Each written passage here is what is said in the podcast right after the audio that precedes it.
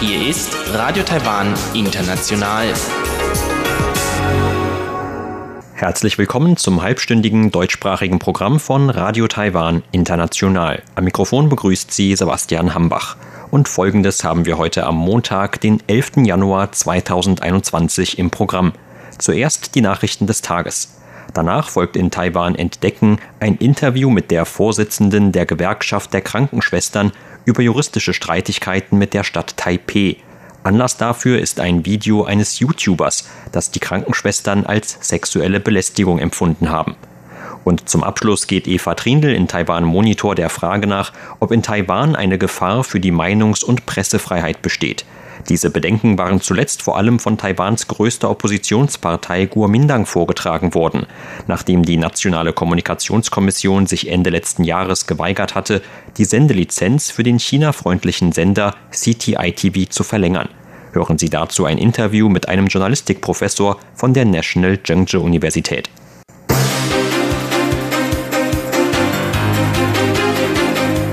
Sie hören die Tagesnachrichten von Radio Taiwan International. Der Überblick.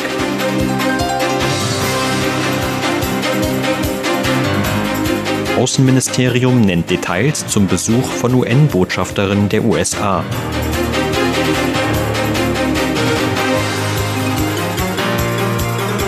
Außenministerium verlangt Richtigstellung von Taiwans Namen bei ISRRT.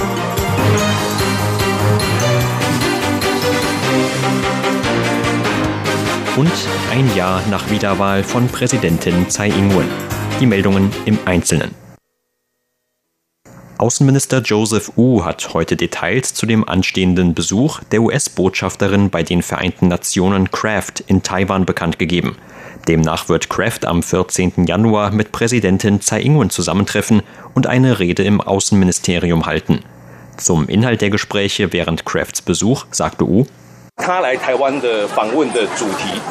das Hauptthema ihres Besuchs sind Diskussionen über die Förderung von Taiwans Teilnahme an internationalen Organisationen. Das ist für uns in Taiwan sehr wichtig. Es ist das erste Mal, dass eine amtierende UN-Botschafterin der USA nach Taiwan kommt. Das symbolisiert die äußerst guten Beziehungen zwischen Taiwan und den USA. Präsidialamtssprecher Xavier Zhang bestätigte heute das Treffen zwischen Kraft und Tsai am 14. Januar. Bei einem Mittagessen werde die Präsidentin Kraft und ihrer Delegation für ihre Unterstützung Taiwans danken. Außerdem werde man sich über Möglichkeiten für Taiwans internationale Beteiligung austauschen. Der Außenminister äußerte sich heute auch zur Ankündigung seines US-Amtskollegen Pompeo, alle Beschränkungen zum offiziellen Austausch zwischen Taiwan und den USA abzuschaffen. Wu sagte, dass es sich um einen großen Schritt in den beiderseitigen Beziehungen handle, den das Außenministerium aufrichtig begrüße. Laut Wu ist die Ankündigung auch das Ergebnis des beständig gestiegenen Vertrauens zwischen beiden Seiten. Taiwan verfolge eine pragmatische und verantwortungsvolle Außenpolitik. Das Außenministerium werde nicht nachlassen und die Beziehungen zwischen Taiwan und den USA weiter vorantreiben. Das Außenministerium hat die Internationale Gesellschaft für Röntgenassistenten und Techniker, englisch kurz ISRRT, heute dazu aufgerufen, eine Bezeichnungsänderung der taiwanischen Mitgliedsverbände wieder rückgängig zu machen. Die gemeinnützige Gesellschaft mit Sitz in Großbritannien hatte zuvor die Bezeichnung Taiwan in den Namen der beiden betreffenden Verbände auf den eigenen Internetseiten in Chinese Taipei geändert. Als Grund gab die Gesellschaft entsprechende Forderungen von Seiten der Weltgesundheitsorganisation an. Eine Außenamtssprecherin sagte heute, man fordere, dass die Änderung wieder rückgängig gemacht werde, um die Würde und Rechte der taiwanischen Verbände zu wahren. Man habe bereits die Taiwan-Vertretung in Großbritannien darum gebeten, sich um die Angelegenheit zu kümmern. Präsidentin Tsai Ing-wen hat sich heute in einem Facebook-Beitrag zum einjährigen Jubiläum ihrer Wiederwahl geäußert. Darin erinnerte sie an ihr Versprechen von ihrem Wahlsiegabend, aus Taiwan ein besseres Land machen zu wollen und die Bürger im Land zum Zusammenhalt zu bewegen. Die Präsidentin verwies weiter auf Taiwans Erfolge beim Infektionsschutz, der den Menschen im Land ein normales Leben ermögliche. Zudem habe Taiwan unter dem Motto Taiwan Can Help den Austausch mit anderen Ländern vorangetrieben und dabei auch außenpolitische Erfolge verzeichnet. Während des vergangenen Jahres habe es zudem Fortschritte bei der Entwicklung eines neuen Trainingsflugzeugs und eines einheimischen U-Boots gegeben. Zu den innenpolitischen Errungenschaften zählte Tsai unter anderem den Bau von über 41.000 sozialen Wohnungen und die Einführung eines Rentensystems für Landwirte. Sie danke den Menschen im Land, dass sie heute vor einem Jahr der Welt Taiwans Willen für Demokratie und Souveränität gezeigt hätten. Im vergangenen Jahr hätten alle daran mitgewirkt, Taiwan vom Infektionsschutz über die Ankurbelung der Wirtschaft bis zu Reformen und Bauprojekten durch Taten zu verbessern, so Tsai. Politiker mehrerer Oppositionsparteien hatten die Präsidentin in den letzten Monaten vor allem verstärkt für ihre Anordnung von August 2020 kritisiert, Beschränkungen für Schweinefleischimporte aus den USA zu lockern. In dem Zusammenhang warfen sie der Präsidentin zuletzt einen zunehmend autoritären Führungsstil vor. Taiwan hat heute sechs neue importierte Covid-19-Coronavirus-Fälle bestätigt. Damit ist die Gesamtzahl der Fälle im Land auf 834 angestiegen, so die Angaben des Epidemie-Kommandozentrums. Behördensprecher Zhuang Renqiang sagte, dass es sich bei drei der neuen Fälle um ägyptische Staatsbürger handle, die zur gleichen Familie gehören. Ein Familienmitglied war bereits am 8. Januar positiv auf das Virus getestet worden. In dem Fall habe man bereits 27 Kontaktpersonen ausfindig gemacht und unter häusliche Quarantäne gestellt, darunter mehrere Mitreisende auf demselben Flug. 15 Besatzungsmitglieder der Maschine müssten selbst ihren Gesundheitszustand prüfen. Bei den heutigen Fällen 4 und 5 handelt es sich laut Behörde um Arbeitsmigranten aus den Philippinen und aus Indonesien. Beide waren bereits Ende Dezember eingereist und erst in einem dritten Test nach Ende ihrer Quarantäne positiv auf eine Ansteckung getestet worden. Der sechste heute bestätigte Fall ist der eines Taiwaners, der am 3. Januar aus den USA zurückgekehrt war. Der Mann wurde positiv auf das Virus getestet, nachdem er während der Quarantäne Krankheitssymptome entwickelt hatte, so die Angaben der Behörde. Ein humanitärer Charterflug aus dem US-Territorium Guam ist heute Abend mit 60 Personen an Bord in Taiwan gelandet. Laut Einwanderungsbehörde befanden sich neben 13 Besatzungsmitgliedern noch 47 Mitreisende an Bord der Maschine.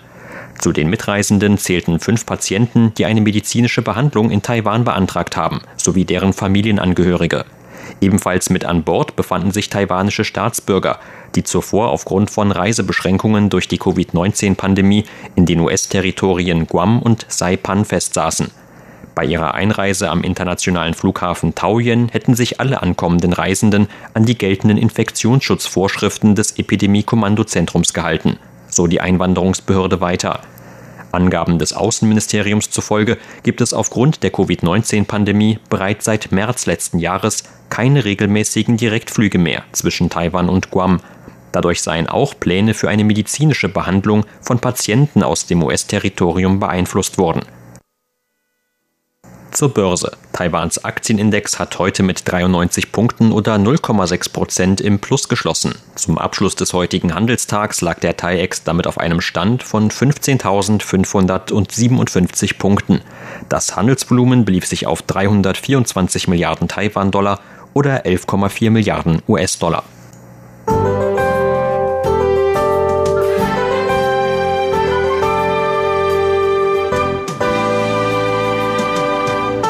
Eine Kältewelle hält Taiwan derzeit wieder fest im Griff. Das Wetteramt gab heute darum die Kältewarnstufe Orange für mehrere Regionen Nord-Taiwans aus.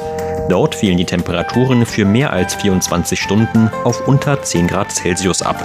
Eine gelbe Warnung gab es für mehrere Regionen Mittel- und Südtaiwans. Im Norden und Osten fiel dazu heute vereinzelt Regen. In den übrigen Regionen blieb es bewölkt, aber weitgehend trocken. Und das sind die Aussichten für morgen, Dienstag, den 12. Januar. Auch morgen wird die momentane Kältewelle noch die Temperaturen in Taiwan beeinflussen.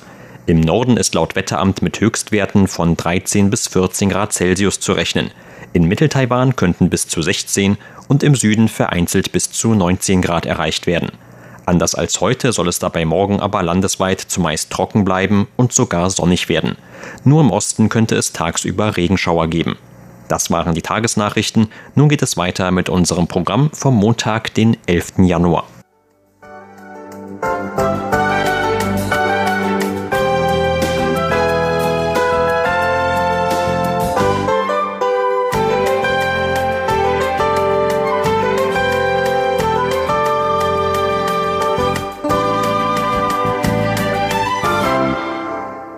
Nun folgt Taiwan entdecken.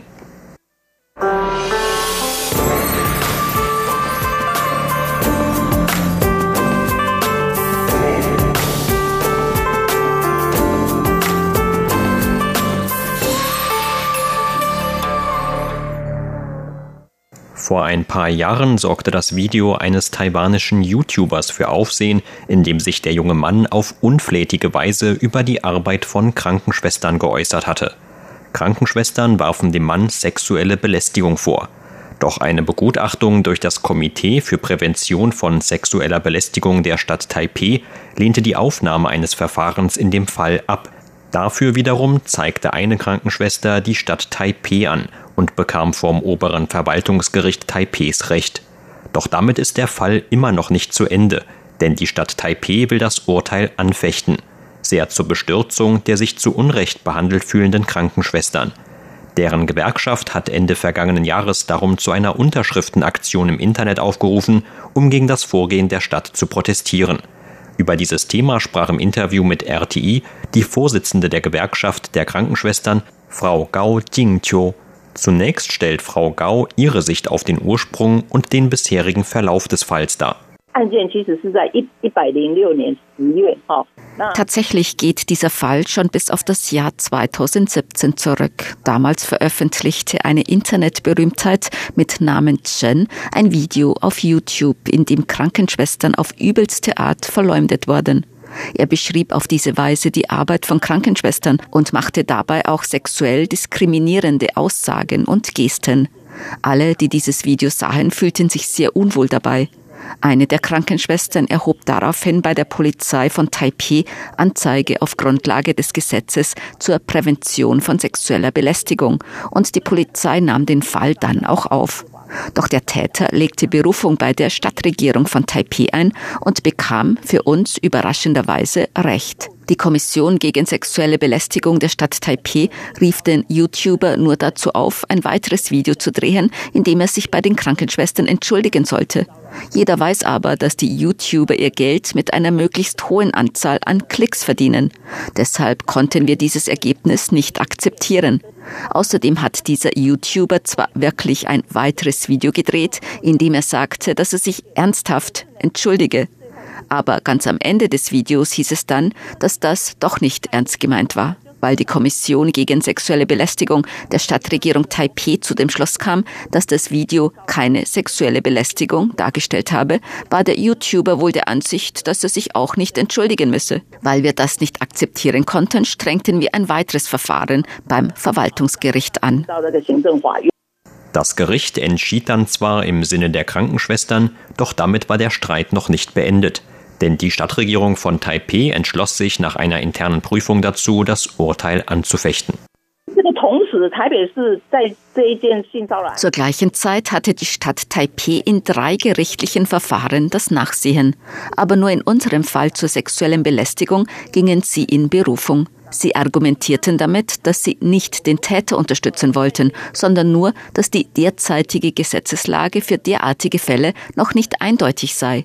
Sie äußerten die Sorge, dass dieser Einzelfall ansonsten zu einem Präzedenzfall werden könnte und wollten deshalb unbedingt in Berufung gehen. Auch diese Erklärung können wir nicht akzeptieren. Wer hat eigentlich mehr zu sagen, die Kommission oder die Stadt Taipei? Wieso kann so ein Fall einfach von wenigen Kommissionsmitgliedern entschieden werden?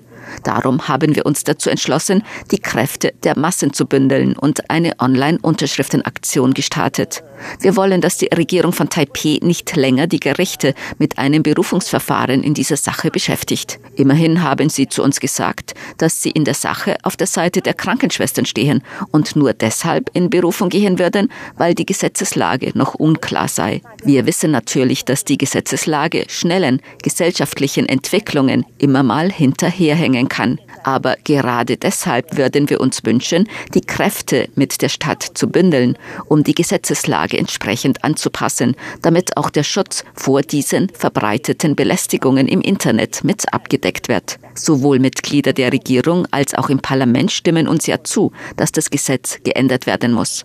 Wir verstehen darum nicht, warum die Kommission der Stadt Taipei darauf besteht, in Berufung zu gehen. Dagegen richtet sich unsere Online-Petition. Der Artikel 2 im Gesetz zur Prävention von sexueller Belästigung definiert sexuelle Belästigung unter anderem auch mit Verweis auf sexuelle Sprache oder Verhalten, durch das sich eine andere Person diskriminiert oder beleidigt fühlt. Als wir das Video damals sahen, fragten sich viele Krankenschwestern, wie jemand nur so hasserfüllt sein kann. Aber anders als die Krankenschwester, die sofort Anzeige erstattete, hatten viele andere von uns keine genaue Vorstellung von der Gesetzeslage. Nicht nur die Krankenschwestern fühlten sich unwohl, sondern auch andere, die dieses Video sahen. Das Video wurde damals sehr oft über das Internet geteilt und ich fand das darin gezeigte Verhalten wirklich sehr abstoßend. Meines Erachtens ist es laut Gesetz doch so, dass schon das Gefühl von Unwohlsein in so einem Fall sexuelle Belästigung darstellt. In der Begründung der Kommission der Stadt Taipeh war allerdings die Rede davon, dass es keine sexuelle Belästigung sei, weil der YouTuber nicht eine bestimmte Person bei Namen genannt, sondern nur von Krankenschwestern allgemein gesprochen habe. Aber wie soll man sonst gegen diskriminierende Videos im Internet vorgehen? Dabei steht doch im Gesetz geschrieben, dass derartiges Verhalten mit Nachdruck gestoppt werden muss, wenn sich jemand deshalb unwohl fühlt. Aber warum wird unsere Sichtweise dann nicht anerkannt? Das können wir nicht nachvollziehen. Mit ihrer Online-Petition will die Gewerkschaft der Krankenschwestern darum auch für mehr Aufmerksamkeit rund um die Problematik von sexueller Belästigung im Allgemeinen sorgen. Alle, die uns unterstützen möchten, können die Webseite der Gewerkschaft der Krankenschwestern aufsuchen. Dort gibt es Informationen zu unserer Online-Petition. Wir möchten die Zuhörer wirklich dazu ermutigen, auf den Aufruf zu reagieren. Denn ich finde, dass nicht nur wir Krankenschwestern zu den Opfern gehören. Stattdessen handelt es sich um ein Problem, mit dem wahrscheinlich alle Frauen zu tun haben. Ich weiß, dass viele Frauen in der Vergangenheit einfach aufgegeben haben. Sie haben sich ja nur unwohl gefühlt und wurden nicht wirklich körperlich verletzt. Deshalb sind sie dem Problem einfach aus dem Weg gegangen. Wir sind aber der Meinung, dass gerade dieses Weglaufen dazu führt, dass bestimmte Leute keine Konsequenzen für ihr Verhalten befürchten. Diese Art von Beschwichtigung führt dann auch dazu, dass es wie etwa in dem Fall von Herrn Chen dazu kommen konnte, dass er einfach noch so ein verachtendes Video veröffentlichte, anstatt sich bei uns zu entschuldigen. Warum sollte er sein Verhalten auch ändern, wenn selbst die Kommission zur Prävention von sexueller Belästigung der Meinung ist, dass es sich bei seinem Verhalten nicht um sexuelle Belästigung gehandelt habe? Es ärgert uns, dass unsere Stadtbeamten die Täter beschützen, anstatt die Opfer. Und noch übertriebener finden wir es, dass sie die Gerichte mit einem Verfahren gegen uns beschäftigen. Schützen sie damit nicht erst recht die Täter? Gleichzeitig sagt uns die Stadt Taipeh, dass sie auf unserer Seite steht. Der Punkt ist aber, dass ihre Worte etwas anderes ausdrücken als ihre Taten. Das können wir einfach nicht verstehen. Frau Gau wünscht sich mehr Respekt und Wertschätzung der Arbeit von Krankenschwestern, gerade in Zeiten einer weltweiten Viruspandemie. Die Krankenpfleger sind sehr einfach. Ihre Arbeit ist es, auf die Patienten aufzupassen, bis es diesen wieder besser geht. In einem Fall wie diesem haben sie nichts falsch gemacht und fühlen sich einfach unwohl. Aber sie wissen auch nicht, was sie dagegen tun sollen. Zum Glück hat uns eine der Krankenschwestern daran erinnert, dass wir nicht einfach länger nur schweigen sollten. Wir sollten uns erheben und zusammenschließen. Wir freuen uns über diesen Zusammenhalt. Wir sind doch da, um zu helfen, um auf die Patienten aufzupassen. Das ist unsere eigentliche Berufung und deshalb sind wir auch so standfest. Wir mögen selbst zwar nicht viel vom Gesetz verstehen, Dafür danken wir aber den Experten, die uns geholfen und uns bis hierher begleitet haben und dafür keine Bezahlung genommen haben. Ich denke, dass es in dieser Gesellschaft immer noch Menschen gibt, die einen Sinn für Gerechtigkeit haben, um diese Gesellschaft noch besser zu machen. Sie hörten ein Interview mit der Vorsitzenden der Gewerkschaft der Krankenschwestern, Frau Gao Jingqiu. Vielen Dank für Ihr Interesse. Am Mikrofon war Sebastian Hambach.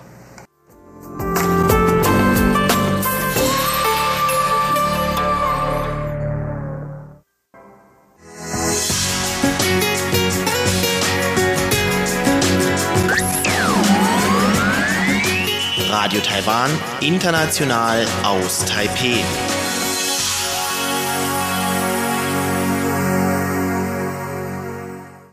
Und weiter in unserem Programm geht es nun mit einer neuen Ausgabe von Taiwan Monitor, präsentiert wie immer von Eva Trindl.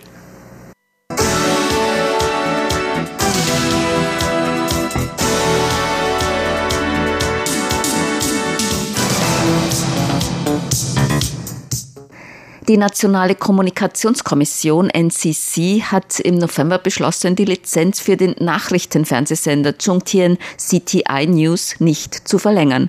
Begründet hat Taiwans Medienaufsicht NCC diese Entscheidung mit wiederholten Verstößen gegen Bestimmungen und nicht funktionierende innere Kontrollmechanismen. Der Nachrichtenfernsehsender Chungtien CTI gilt als dem blauen politischen Lager nahestehend. Manche Anhänger des politisch blauen Lagers um die Oppositionspartei KMT haben die Entscheidung der Nationalen Kommunikationskommission, die Sendelizenz für Zhongtian CTI News nicht zu verlängern, als politische Einflussnahme und Verletzung der freien Meinungsäußerung und Pressefreiheit kritisiert. Der Nachrichtenfernsehsender Zhongtian CTI sendet nun im Internet weiter. Radio Taiwan International sprach über diese Angelegenheit mit Professor Liu Zhangde, Professor für Journalismus an der Zhengzhi Universität. Realität. Kritiker bezeichneten die Entscheidung der Nationalen Kommunikationskommission, die Sendelizenz des Nachrichtenfernsehsenders Chungtien CTI News nicht zu verlängern, als schwarzen Tag für die Meinungs- und Pressefreiheit. Professor Liu sagte dazu, oh, 台湾现在的社会环境里面，要直接说我们没有言论自由。Im gegenwärtigen gesellschaftlichen Umfeld Taiwans kann man nicht wegen dieser Angelegenheit des Nachrichtensenders CTI allein behaupten, dass es keine Meinungsfreiheit und Redefreiheit in Taiwan mehr gäbe. Meinungsfreiheit bedeutet ja, dass Meinungen unterschiedlicher politischer Standpunkte nicht unterdrückt werden. Aber es gibt weitere Kriterien und Grenzen, zum Beispiel Verleumdung, bösartige persönliche Angriffe oder das Verbreiten von nicht verifizierten Gerüchten. Das sind die Grenzen der Meinungsfreiheit. Wenn wir diesen Fall diskutieren, dann geht es nicht um deren politischen Standpunkt.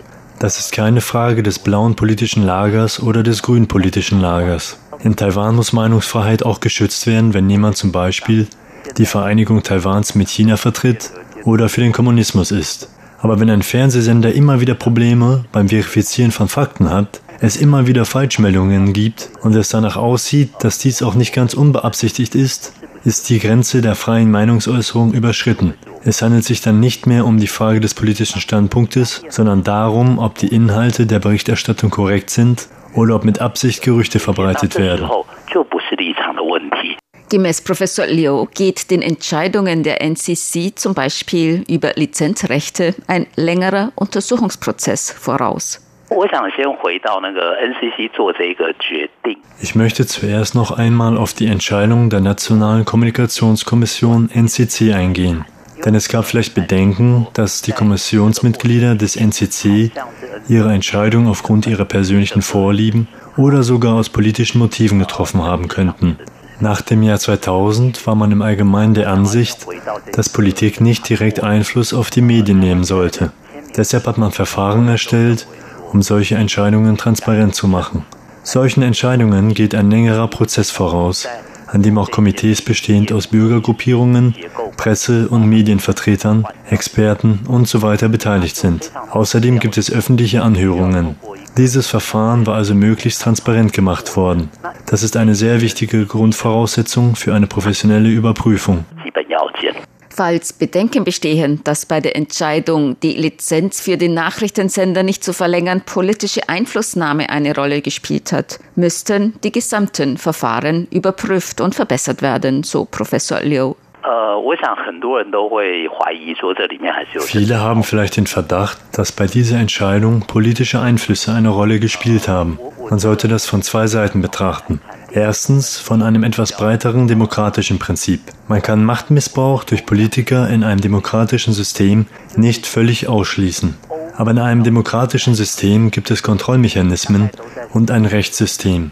Dadurch soll die Möglichkeit zur Kontrolle oder Missbrauch durch die Politik oder durch Personen möglichst gering gehalten werden. In Taiwan wenden wir dieses Verfahren seit dem Jahr 2006 an.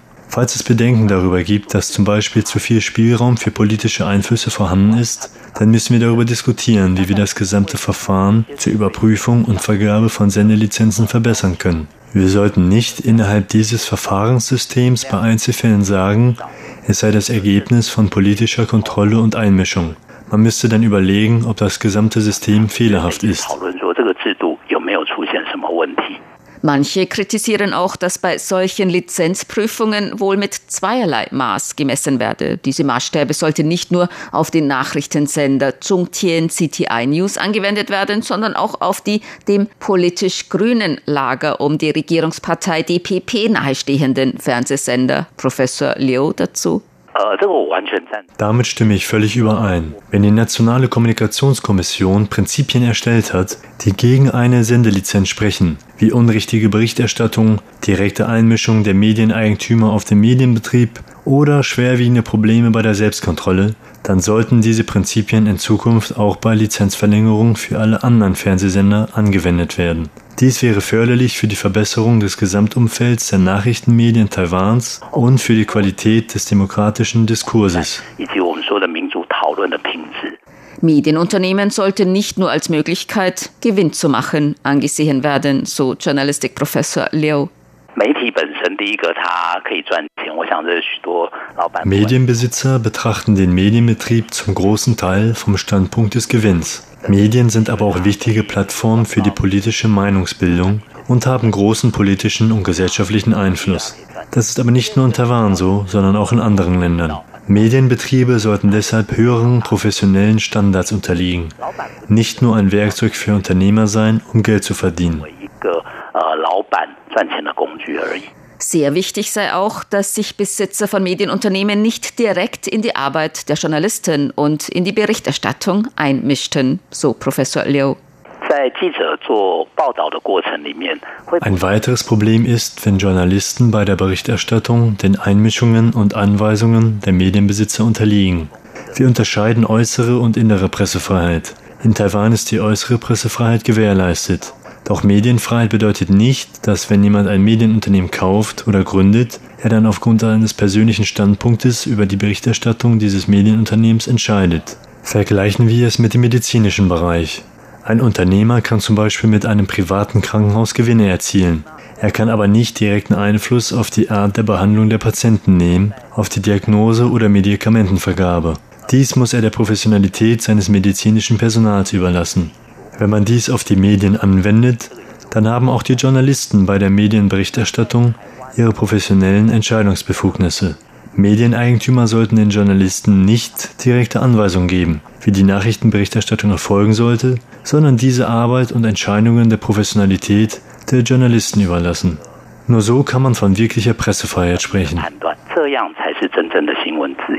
Professor Liu Changde, Professor für Journalismus an der Tsinghua Universität zufolge, gibt es in Taiwan viele Plattformen für Nachrichtenmedien, nicht nur das Fernsehen. Viele fragen nun, wenn ich nicht mehr den Nachrichtenkanal CTI sehen kann, wird ja nicht mein politischer Standpunkt oder meine politische Meinung unterdrückt? Ich denke nicht, dass man das so sagen kann. In Taiwan gibt es sehr viele Medienplattformen. Außer Kabel- oder Satellitenfernsehsendern, die eher strengeren Kontrollen unterliegen, gibt es noch das Internet oder Printmedien. Für viele dieser Plattformen benötigt man keine solche Lizenzen. Die Want Mediengruppe hat außer dem Nachrichtenfernsehsender CTI noch weitere Medien, wie den Fernsehsender China Television CTV und die Tageszeitung China Times. Für Inhalte im Internet gelten keine so strengen Bestimmungen. Deshalb müssen wir nicht so besorgt darüber sein, dass die freie Meinungsäußerung bestimmter politischer Standpunkte unterdrückt werden könnte. Wir müssen nun überlegen, welche Schwächen das gesamte System hat und wie wir es verbessern können, um die Pressefreiheit in Zukunft noch besser schützen und politische Einflussnahme auf die Medien noch effizienter verhindern zu können.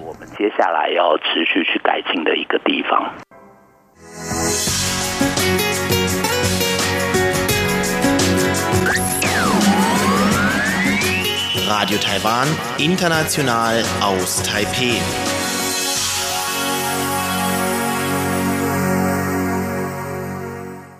Sie hörten das halbstündige deutschsprachige Programm von Radio Taiwan International am Montag, den 11. Januar 2021.